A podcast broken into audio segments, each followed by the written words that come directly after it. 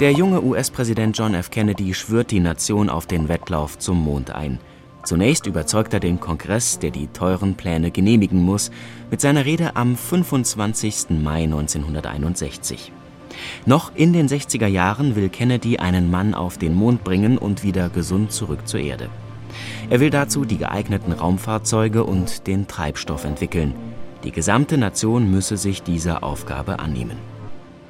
I believe that this nation should commit itself to achieving the goal before this decade is out of landing a man on the moon and returning him safely to the earth. No single space project in this period will be more impressive to mankind or more important for the long range exploration of space, and none will be so difficult or expensive to accomplish. We propose to accelerate the development of the appropriate lunar spacecraft.